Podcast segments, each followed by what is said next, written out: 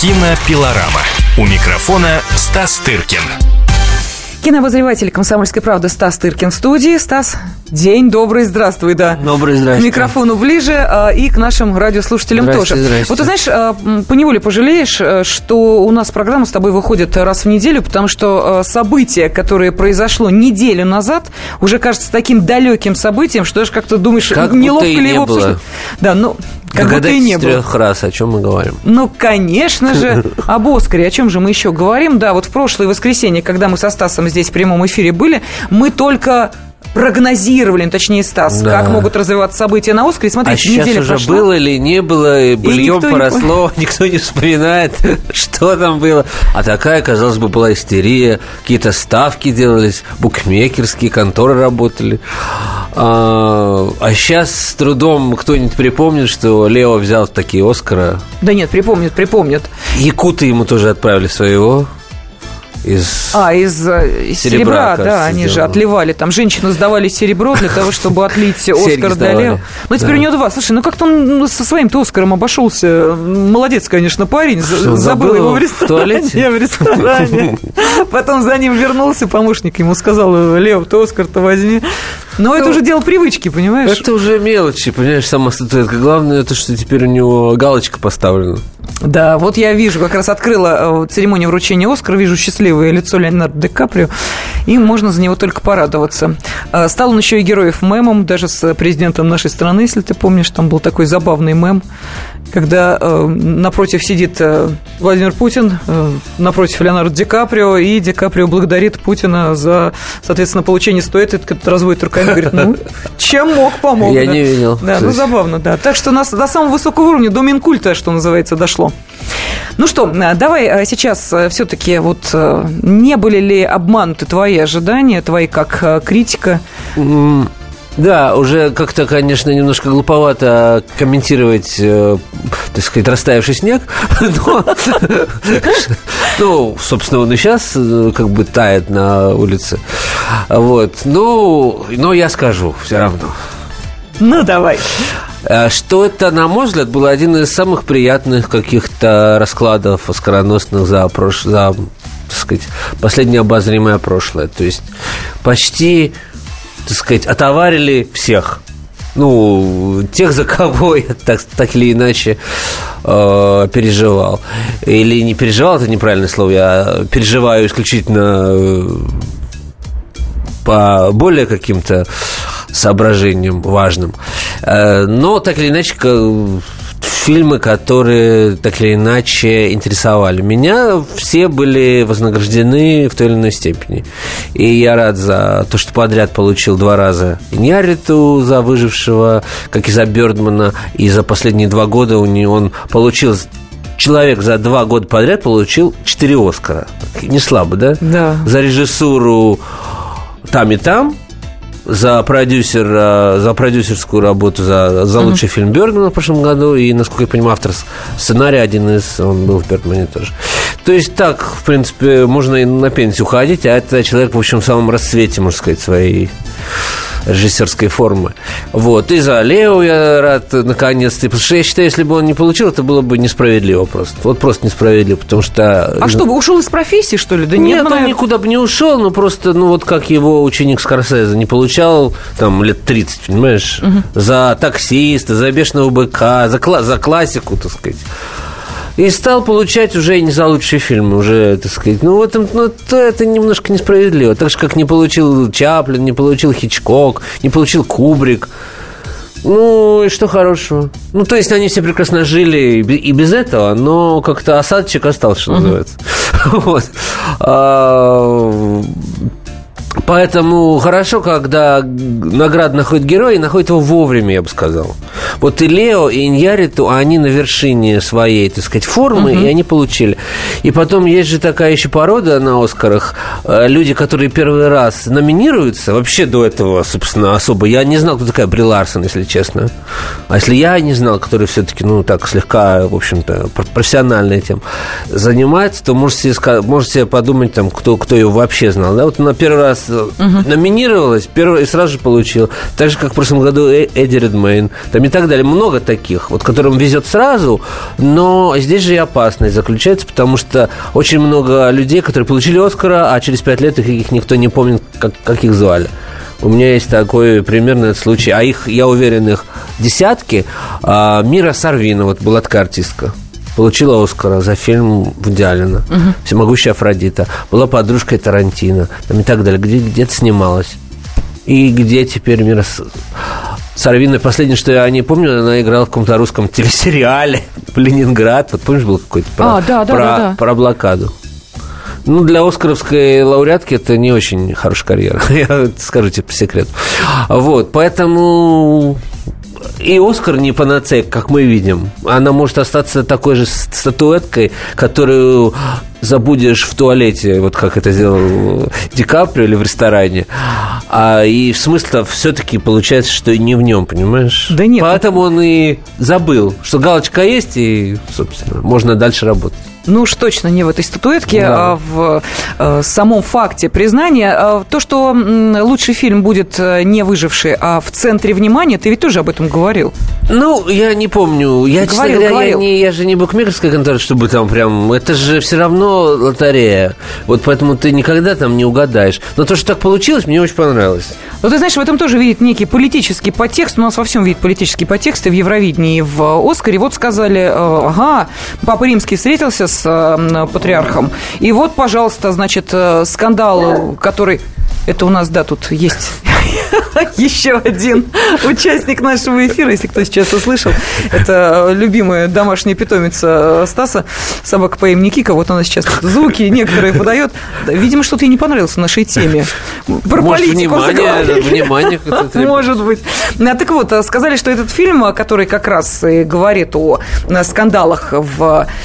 Что ты говоришь? Есть такая... Есть, есть, есть, есть. есть. Теория заговора? Теория заговора, да, что вот этот фильм должен был обязательно получить Оскар. А, то есть, ну... Ну, я пол... Ну, это бред в чистом виде.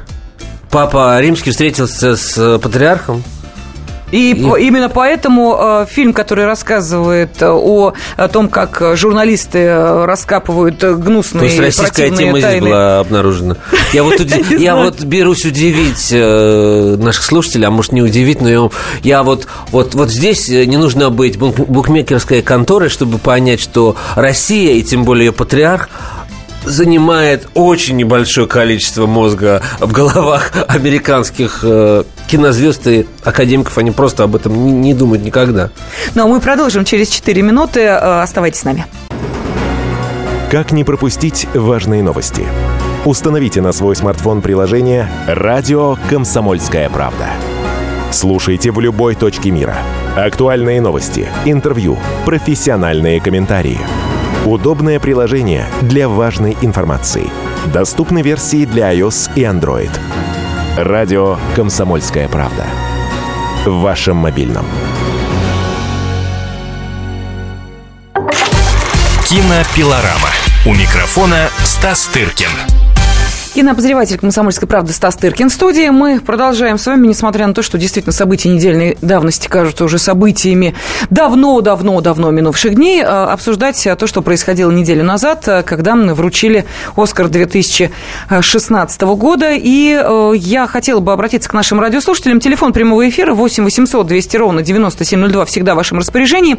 Если хотите поспорить со Стасом или согласиться, и, может быть, э, принять участие в обсуждении этой темы, насколько оправдались есть лично ваши ожидания в отношении вручения Оскара. Милости просим. Ну, вот так получилось, что действительно передача у нас еженедельная, то есть выходит по воскресеньям, поэтому вот с таким временным отрывом от э, самого э, события мы сейчас его и обсуждаем. Ну что, вернемся давай к э, фильму «В центре внимания», который стал лучшим фильмом на этой церемонии Оскара, а, несмотря на то, что были и «Безумный Макс 4», и «Бруклин», «Выжившая игра на понижение», и «Комната», и «Марсианин» и «Шпионский мост».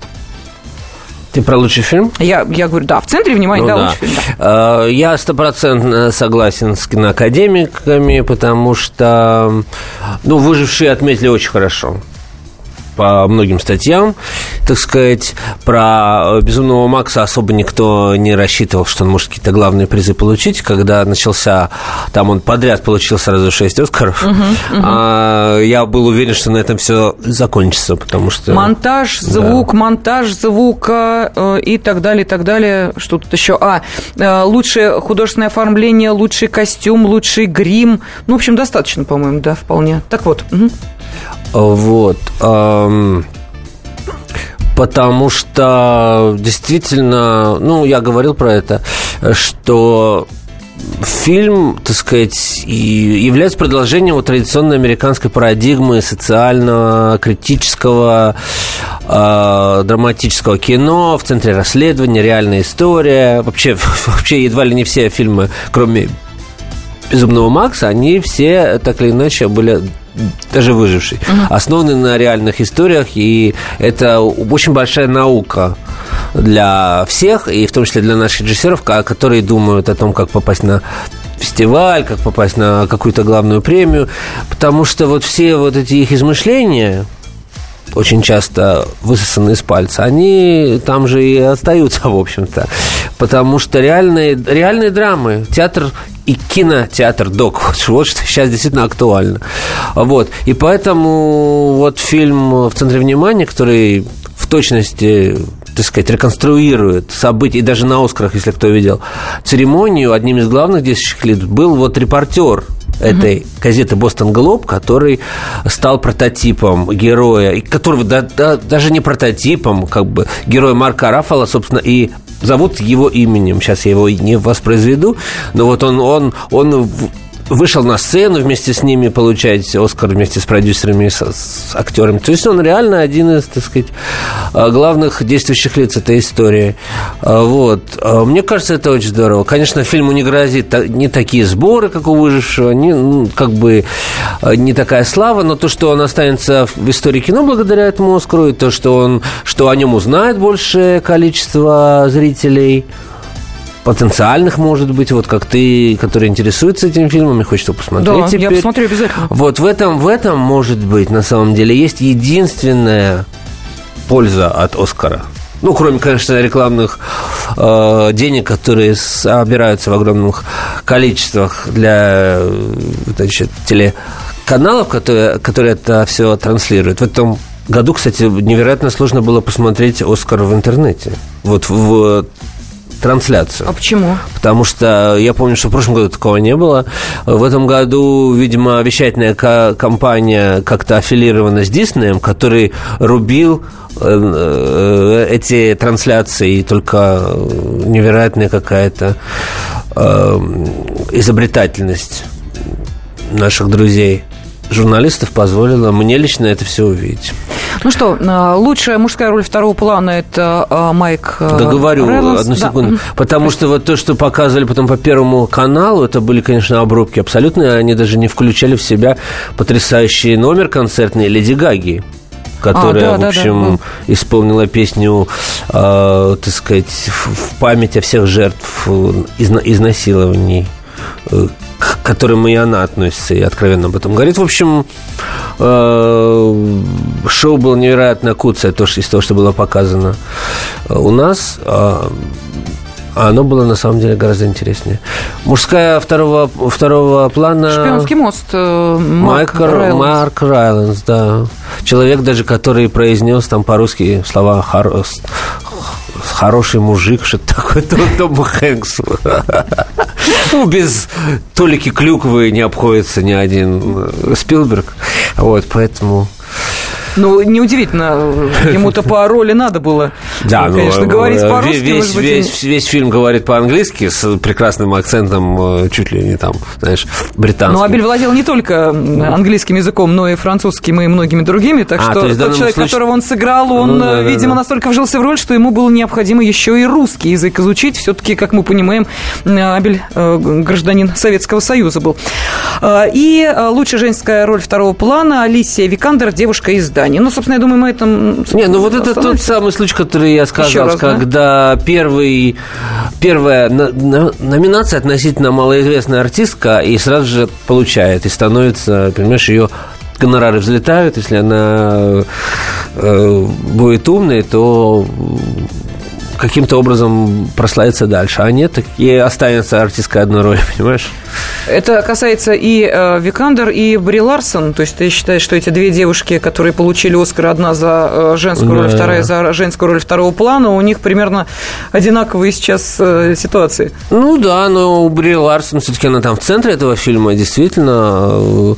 А Алисия ну, такая, знаешь, роль страдательная, э, так сказать, э, жены мужа, который решил стать, так сказать, женщиной. Угу. Очень такая неблаг... неблагодарная роль во всех отношениях. Но, видишь, э, была награждена. Она единственная из этого фильма получила Оскар. И лучший саундтрек Эннио Мариконе, уж коль ты вспомнила, Леди да. Гага, она не получила Оскара, но вот... Вот э, это была приятная очень... Спасибо, что вспомнила. Угу. Приятная неожиданность потому что вот это тот случай, когда человеку почти там 90 лет, 87, что ли, он ни разу не получал Оскара, несмотря на все свои заслуги, несмотря на то, что он написал музыку к 500 фильмам, даже больше, понимаешь? И там такая классика, что даже не хочется перечислять. Вот. От э, того же Серджи Леон, ну, вся, все, все итальянцы великие, в общем, и, и не только, и французы, и американцы, то есть по обе стороны океана э, человек творил, и если помнишь, даже его саундтреки ужасно были популярны на кассетах, и на дисках, и где. То есть это реальный классик, так сказать, мировой киномузыки, и у него не было ни одного Оскара, исключ... Э, за исключением почетного Оскара, насколько я знаю, который дается уже в конце карьеры, уже думаешь, что человек умрет, и чтобы его хоть как-то скрасить ему, так сказать, остаток жизни, значит, ему выдается этот Оскар. А тут он абсолютно как действующий кинематографист за музыку конкретному фильму, пусть, опять же, не лучшему в его фильмографии, я считаю, а вот, получает Оскара за фильм Тарантино и тоже больше никому из э, авторов этого фильма он и не достался. Вот, вот это действительно было очень, было очень трогательно и приятно. Я посмотрела в его фильмографию, вот я сейчас продолжаю 525, листать. что ли? Да, ну, там 500 не, не, фильмов, причем да. у него еще 5 номинаций на Оскар было. Вот а, один Оскар, да, действительно, в 2007 году а, почетная награда Академии, и вот а, сейчас первый такой полноценный А номинации-то видно, за что у него были?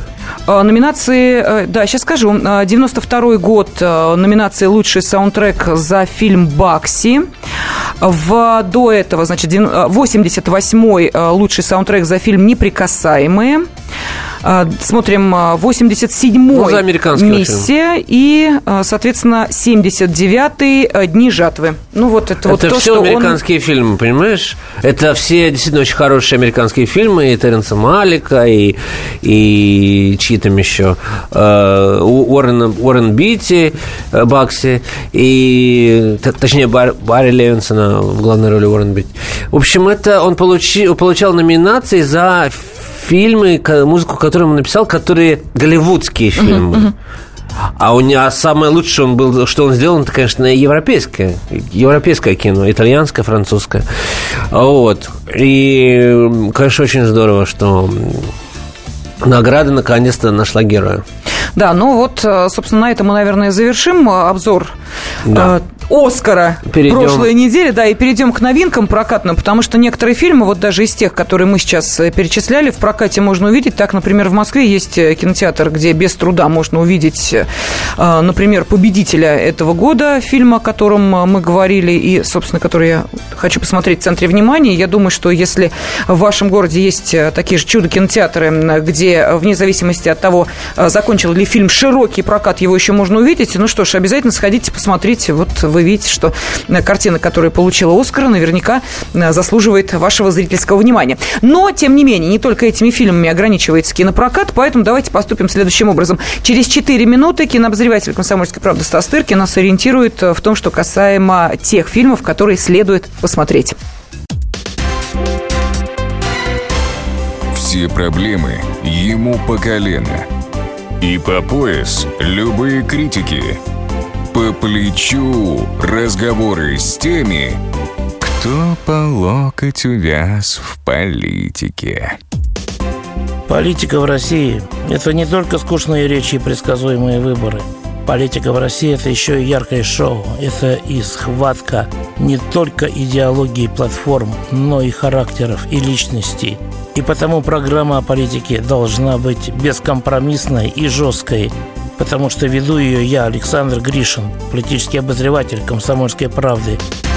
Политическое шоу «Руки по локоть» с Александром Гришиным. Слушайте каждый вторник в 16.05 по московскому времени. Кинопилорама. У микрофона Стас Тыркин.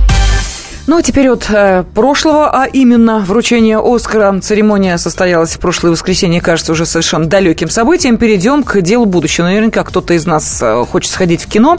Э, и давайте мы сейчас э, с помощью кинообозревателя «Комсомольской правды» Стаса Тыркина и сориентируемся во всем многообразии кинопроката российского. Но обо всех фильмах, фильмах, конечно же, не поговорим, а наиболее интересных обязательно. Э, итак, что давай мы можем предложить, на что обратить внимание? Ну, что мы можем предложить? Мы можем предложить, э, на самом деле, не так уж не, не настолько и много. А, но вот сейчас все хвалят этот мультфильм «Зверополис», да? Да, есть такой. Э, не знаю, не видел, но, скорее всего, why not? Дисней не, не, не подведет, я думаю. Я же хочу сказать пару слов про фильм, новый фильм «Братьев Коинов». Да здравствует Цезарь. А, новая их работа, вот, которую недавно открывала, Берлинский фестиваль вот только что. Конечно, это любопытное кино с той точки зрения, что «Братья Коины» все-таки это «Братья Коины».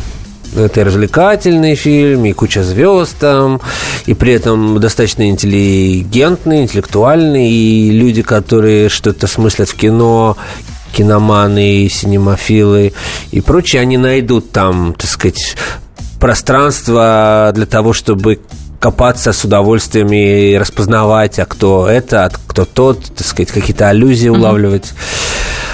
Вот, ну все это как-то, тем не менее, не позволяет говорить об этом фильме как об одном из лучших у братьев Коинов, тем не менее. Вот, тем не менее. Потому что есть такое, такое ощущение, что немножко уже проворачивается какой-то винт у них уже по, по, по десятому кругу. Потому что аллюзия, это, конечно, хорошо, но когда... Не тогда, когда речь идет о самоповторе каком-то. Нет, они настолько все-таки талантливые и, так сказать, искрометные, что все равно это, так сказать, фильм держит тебя. Но ты не можешь э, удержаться от того, чтобы не вспомнить и Бартон Финка, и даже какие-то менее удачные фильмы, типа «О, брат, где же ты?» там, uh-huh. и так далее. Ну, то есть там э, невозможно от этого отказаться, хотя масса эпизодов, которые абсолютно тебя привлекают и так далее. То есть там задействованы все голливудские жанры. Это действие происходит э, в 50-е годы в классическом, так сказать, Голливуде. И главный персонаж, который играет Джош Бролин, он, так сказать, он исполнительный продюсер, э, человек, который решает проблемы. Угу. И этот фильм, так сказать, ода вот таким кинематографистам, которые за кадром остаются на которые как бы несут на себе тяжесть, так сказать, как бы всего. Вот. И там есть очень тонкие вещи, и профессиональные, так сказать, и э, о работе актера с режиссером, режиссера с актерами, очень тонкие какие-то вещи и забавные. Персонаж, но там практически нет сюжета, практически он отсутствует, что для американского кино даже радикально выглядит, потому что там это сплошь, сплошь атмосфера, сплошь игра жанрами, э, игра какими-то аллюзиями и так далее э, сюжет заключается в том, что персонажа Джорджа Клуни, который играет там знаменитого артиста на съемках э, фильма, который, видимо, что-то вроде Бенгура, такой огромный какой-то блокбастер на религиозную тему, его э, похищают со съемочной площадки и требуют выкуп. Дальше ничего рассказывать не буду, чтобы не, так сказать, э, делать спойлер. Но и, собственно, и все. И потом это решается вопрос, то есть мы знаем, как зрители, кто его украл, так сказать, дело времени Джошу Бролину как-то... Из этой ситуации выйти. Из этой ситуации вы, выйти и как бы вернуть его на съемочную площадку, uh-huh. и там вскрываются не только какие-то голливудские моменты, но и по политику вспоминают, что там в 50-е годы вся вот эта охота на ведьм, борьба с коммунизмом и все, все прочее имело место. Но насколько, так сказать, современные публике любопытно, это под большим вопросом. Насколько я знаю, он не очень удачно прошел в Америке, этот фильм.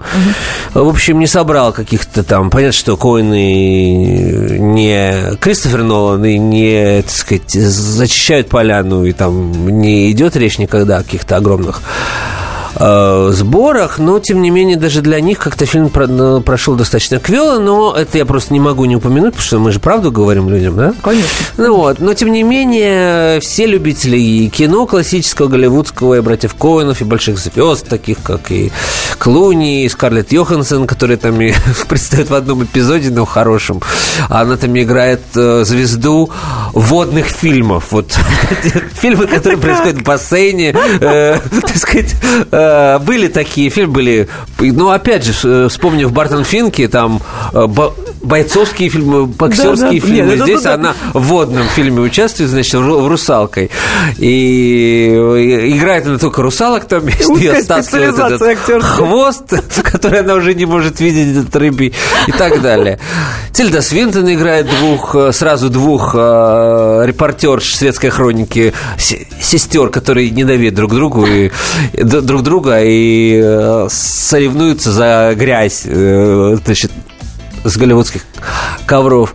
Вот. Рэй Файнс играет очень э, забавного режиссера, так сказать, очень здорово играет режиссера салонных мелодрам, в котором, в котором угадывается то ли Джордж Кьюкер, то ли Винсента Минелли, э, режиссеры, так сказать, с, э, которые снимали всю жизнь мюзиклы, славили свои нестандартные ори, ориентации там, и так далее. Он все это очень здорово делает. Ченнинг Татум игра, играет, ну, там более сложная роль, но он предстает, это как бы звезда сейчас одна из главных американских молодых, он э, вот как раз режиссер типа Рей, Рейфа Файнса э, ставит ему потрясающий номер э, танцевальный, как в, в старом Голливуде с участием, значит, морячков. Голливудских морячков.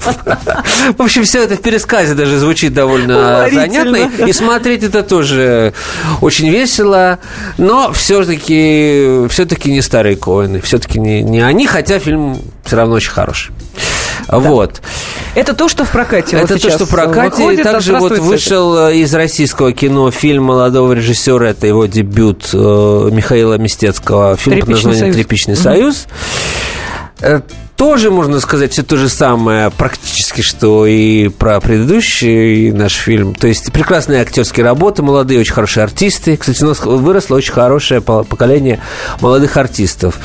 Э, значит, в этом фильме участвует и Александр Паль, теперь уже знаменитый после Горько, и прекрасный молодой артист Вася Буткевич с курса Брусникина, который сейчас, так сказать, гремит по театральной Москве, и Павел Чинарев, артист МХАТа, и э, Иван Янковский, это внук Олега э, Ивановича и сын Филиппа э, и Настя Пронина и так далее. В общем, фильм представляет собой такую подростковую версию э, бойцовского клуба, я бы сказал. Mm-hmm фильма, которому уже много лет, в общем-то, и достаточно странно э, для меня, что продолжают, ну, так сказать, э, начинающие режиссеры им так уж вдохновляться, хотя это объяснимо, так сказать, видимо, в молодости они были потрясены, как говорил в идеале, ну, укушено ле- леопардом когда-то в, жи- в детстве, с тех пор носит все ле- леопардовое, леопардовую расцветку.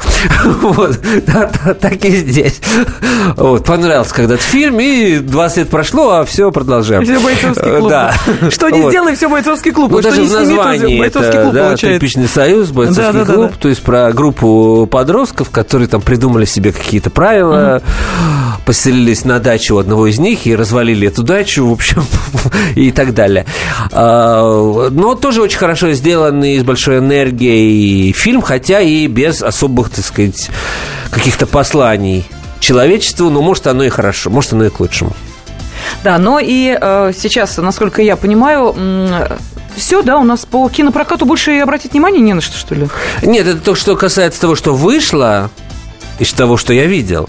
А Вот. А, а я просто хотела объяснить, почему сейчас э, Стас так э, пристально следит за молодыми российскими актерами, э, уже как бы перекинуть мостик к Можно, нашим следующим да. темам, потому что Стас Тыркин еще и программный директор замечательного кинофестиваля «Движение». Вот в этом году в четвертый раз он пройдет. Да. Пройдет с 26 по 30 апреля по традиции в Омске.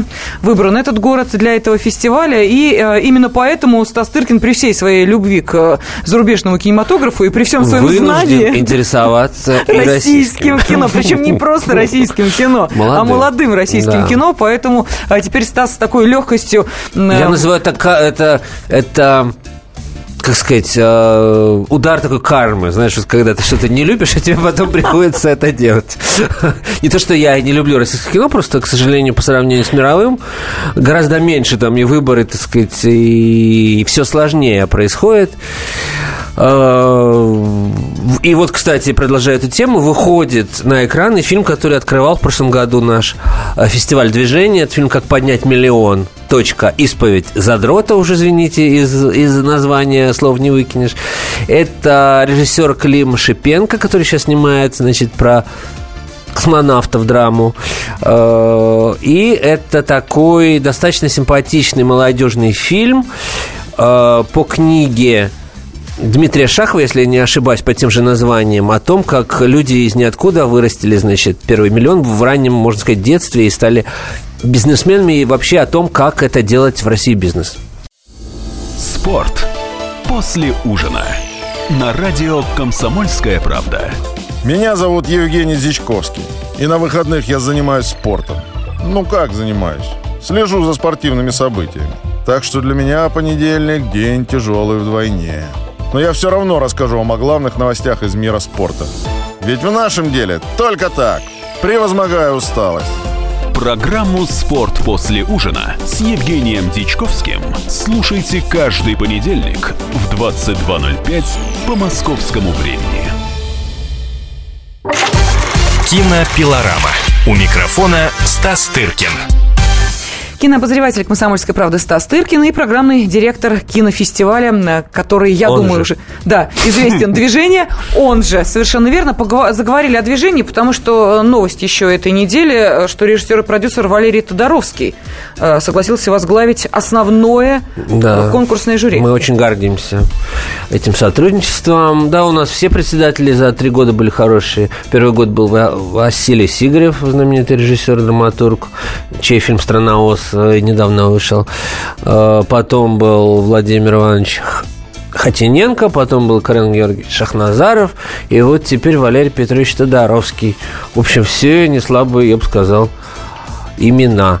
Вот. И что сказать. Мы очень довольны, потому что вот моя идея в том, чтобы жюри возглавляли люди, которые вот находятся на пике формы творческой. Uh-huh чтобы они, так сказать, имели право судить других, с одной стороны, чтобы они достаточно уже сделали, да, для, так сказать, чтобы иметь эту ну, так сказать, привилегию, так сказать, чтобы, чтобы это не вызывало вопросов никаких. Но, с другой стороны, чтобы было ощущение, что они тоже, так сказать, что, за, что перед ними тоже будущее есть, что это не люди, так сказать, уже закончившие, так сказать, активную э, творческую жизнь, уже перешедшие на тренерскую работу, уже сами, которые ничего не могут сделать, а там это тоже важно, когда речь идет о молодом кино, чтобы молодые кинематографисты чувствовали, что их судят старшие коллеги, именно коллеги, а не пенсионер, скажем, скажем так. Вот. И в данном случае, по-моему, судя по тому, как в интернете прореагировали на, на эту новость, в общем, народ одобряет наш выбор, и мы очень э, довольны, что это произойдет. Да, и э, тем приятнее, наверное, что на э, Берлинском кинофестивале в этом году ты как раз столкнулся с одним из фильмов, который был Я в вашей программе. Да. Он уже, да, год назад практически, в прошлом апреле мы показали, и действительно единственный взрослый русский фильм, который был на Берлинале в этом году, был фильм с нашей, из нашей программы «Фестиваль движения», э, фильм «Эликсир» Данила Зинченко, который, кстати говоря, для тех, кто нас слушает в Москве, выйдет в ограниченный прокат все-таки в Москве, где-то в 20 залах самых таких э, продвинутых, что ли, он будет показан. Вот, поэтому, если интересуетесь э, фильмами с Берлинского фестиваля, с фестиваля движения, э, не забудьте э, найти этот фильм. «Эликсир», режиссер да, Даниил Зинченко. Увидите, что ценится э, фестивальной общественностью в Европе из российского кино. Вот. Э, Так что, да, есть новости относительно нашего фестиваля, который через три года, после всего, три года для, так сказать, это очень мало, все-таки встает на ноги, как мы видим. И фильмы вы- вы- выходят в прокат, э, как мы сказали, выходит фильм «Как поднять миллион», который был у нас на открытии. Э, Клима Шипенко и Эликсир был в Берлине, и Тодоровский у нас председатель. В общем, тьфу-тьфу, авось жизнь и наладится. Да, ну хорошо, давай тогда уж, э, коль мы заговорили о таких э, приятных моментах, э, еще и скажем, что ты говорил о метрах, э, да, так вот, э, знаменитый польский режиссер театра и кино, обладатель премии «Оскар», «Золотой пальмовой ветви» Канского кинофестиваля, э, создатель э, десятков э, картин, которые, ну, буквально стали классикой мирового кинематографа. Да-да-да. Я говорю про Анджея Вайду, отмечает 90-летие. Да, Вот это, это- не кот чихнул. Вот это я понимаю тоже действительно. серьезно. Да, долгая жизнь и в кино, и, соответственно, просто вот долгая жизнь, дай бог, чтобы, как говорится, подольше. Потому что такие э, люди, это, безусловно, э, Ну, ш- да, что сказать. Золотой фонд, да, Это вот великий режиссер, без, без, э, безусловно. Э, так сказать, человек, по творчеству которого можно, наверное, вообще и историю Польши э, изучать. Ну, не изучать, разумеется, изучать надо по книгам, наверное, но, так сказать, и составить какое-то представление, и даже не только о Польше, вообще Европу, потому что он делал и фильмы во Франции, там, про Д'Антона, Робеспьера, и все, что хочешь, и, ну, конечно, прежде всего, это это возникновение и падение социализма и все, что связано с ним, и все эти знаменитые его фильмы «Человек из мрамора», которые предвосхитили задолго все наши перестроечные фильмы, которые были сделаны в 70-е годы и уже тогда показывали вообще, что это за режим и всем тем, кто ностальгирует сейчас по всем этим годам, неплохо бы пересмотреть эти фильмы, хотя я думаю, что не, не помогут они уже э, никому. Но это, конечно, выдающийся совершенно режиссер э, европейский, и его самые первые фильмы, такие как «Каналы», «Пепел и алмаз», там, ну, про это, это золотой просто какой-то фонд э, кинематографа. В последние годы он продолжает, кстати говоря, активно работать. э, И вот один из последних фильмов его был на фестивале в Венеции, но уже вне конкурса, потому что конкурировать с молодыми ему сложно. Фильм про Леха Валенцу. И это сложно достаточно смотреть, когда живой еще политик изображается в кино артистом, ну, для меня это довольно сложно. Но главное, что Валенсия самому понравилось, все остальное это уже мелочи. Ну, то есть продолжает он следить за, так сказать, э, осваивать какие-то главные темы польской истории и вообще восточно-европейской и вообще европейской истории. И, кстати говоря, вот мы только что сказали про Берлинале, один из последних фильмов Вайды получил там приз за инновации, что, конечно, довольно смешно. Но в этом был какой-то парадокс, потому что фильм очень пожилого режиссера, но, тем не менее, его наградили этим призом, который вру- вру- вручается более молодым режиссерам за то, что они что-то придумывают такое, чего не видели метры, а тут он получил. Вот, это тоже очень, так сказать, симптоматично и здорово, что не стареют ду- душой. Ветераны, ну, конечно, конечно, стареют, конечно, стареют, но, тем не менее, сделаем вид, что нет. Хорошо. Ну, тогда еще об одном кино мы поговорим, которое пришло к нам из прошлого и вот никак не может оставить современных кинематографистов. Это уже несколько иного уровня. Фильм, он попроще, он подоступнее. Ну и я думаю, что те, кто в очередной раз, а то, что этот фильм покажут на 8 марта, я не сомневаюсь, но если не на 8 марта, то, может быть, чуть попозже, я говорю о картине «Грязные танцы», то, что этот фильм посмотрят в очередной раз зрители, вот у меня никаких сомнений нет. У меня сомнений относительно того, а нужно ли сейчас создавать ремейк этой мелодрамы. Но это только мои опасения, э, потому что они совершенно не касаются э, тех, кто уже, собственно, к этому делу и приступил. Э, уже определены исполнители главных ролей. Известно, что этот телевизионный фильм будет. Его разделить, да, да, не удивляйся, аж на три части. Над проектом работает продюсер и сценарист оригинальной ленты Элеонора Бергстин – а вот кто будет исполнять главные роли? Ну, мы все помним, конечно, Патрика Суэзи и э, Дженнифер Грей, но с Дженнифер Грей посложнее, потому что вряд ли кто-то это исполнительницу запомнил.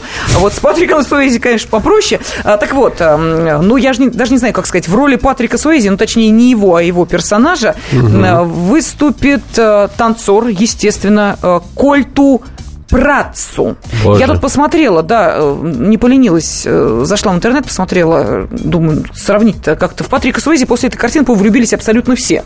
Э, вот, посмотреть, кто будет новым воплощением его персонажа. Ну, такой, да, вполне себе все кубики на животе и мускулы на руках все есть. Понимаешь, лицо вполне себе внушающее такое доверие мужское. В общем, все в порядке с ним. А вот ее э, исполнит, сейчас я посмотрю, кто. Ага, Эбигейл Бреслин.